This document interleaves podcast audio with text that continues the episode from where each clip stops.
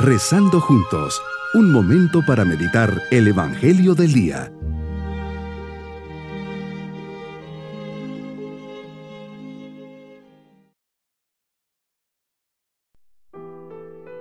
Qué alegría saludarles en este día lunes de la primera semana de Adviento.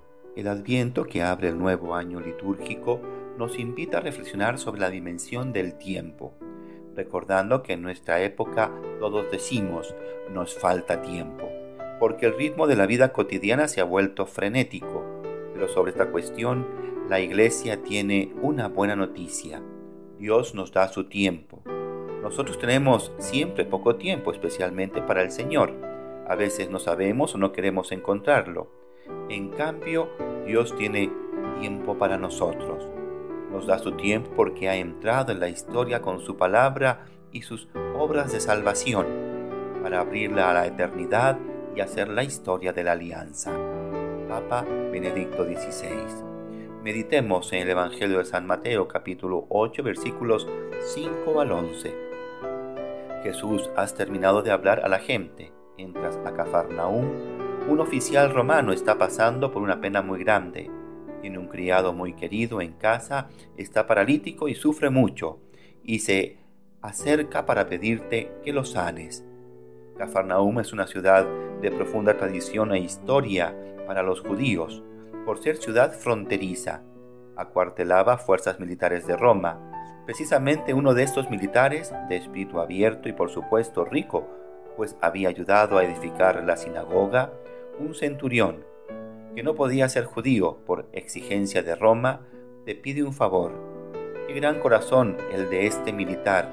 Ayudaba a los judíos y ahora busca ayuda para su siervo, al que se refiere cariñosamente como muchacho, un joven que sufre mucho y tiene parálisis. El centurión es un hombre humilde en quien el amor supera todas las diferencias de cultura un hombre que se sabe necesitado y no duda en acudir al que puede socorrerle, por más que tenga que humillarse ante un judío dominado por él. Qué lección para este mundo de egoísmo, donde se esculpe y adora al Dios orgullo y al Dios soberbia. Iré y lo curaré, le responde Jesús. ¿Cómo resuenan estas palabras en este adviento que comienza, inundado de la espera que tu venida trae para nosotros nuestra salvación. Pero el centurión hace un gesto maravilloso de fe y oración. Señor, no soy digno. Humildad. Di solamente una palabra. Te pide, Señor, que lo mandes con el poder de Dios, y mi siervo será curado. Te maravilló esta fe y esta confianza superior a todo lo que habías encontrado. Como dice el Salmo 17, el pueblo que no me conocía me sirvió. Y exclamas con tu poder y sabiduría que el llamado a la salvación es para todos. ¿Cuántas veces, Señor, te has manifestado curando y sanando a una persona cuando hemos pedido tu ayuda?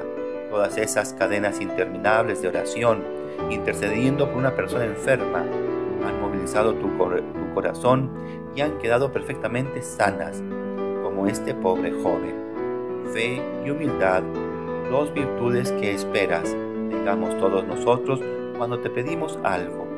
Nada de arrogancia, rebeldía, impaciencia y de exigirte que actúes.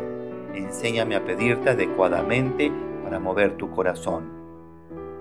Señor, cuando te encuentras con la fe de los hombres, tu corazón se mueve a la compasión y alivias sus necesidades. Es sorprendente la confianza del centurión en ti supo de inmediato ante quién estaba, no dudó, no vaciló, sino que confrontó tu misericordia con una actitud humilde. Supo reconocerse públicamente indigno de ti, pero a la vez intuyó el gran amor que tienes a los hombres. Y esta actitud de humildad y confianza plena que demostró en ti no hicieron más que ganar tu corazón misericordioso. Como complemento de esta meditación pueden ir a YouTube el sastre con pinta de desastre, sembrando esperanza uno. Mi propósito es que cada día que reciba a Jesús en mi corazón, ya sea porque oro, hago una comunión espiritual o voy a misa y comulgo, le diga que no soy digno de recibirle con fe y humildad le diré, sáname de todas mis dolencias, tristezas, penas y enfermedades. Yo creo, Jesús, que lo puedes hacer. Mis queridos niños, en este lunes de Adviento, se fijaron que qué cercano está Jesús. Atiende a todos los que le buscan. Este oficial romano tiene la certeza que curará a su criado y no duda en acercarse a él. Jesús, viendo la fe, confianza, amor, humildad de este oficial, lo sana, sin necesidad ni siquiera de tocarlo. Lo hace a la distancia.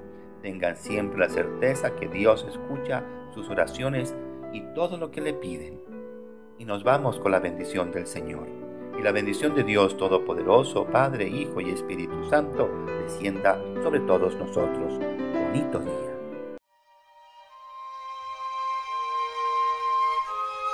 Hemos rezado junto con el Padre Denis Doren, Legionario de Cristo.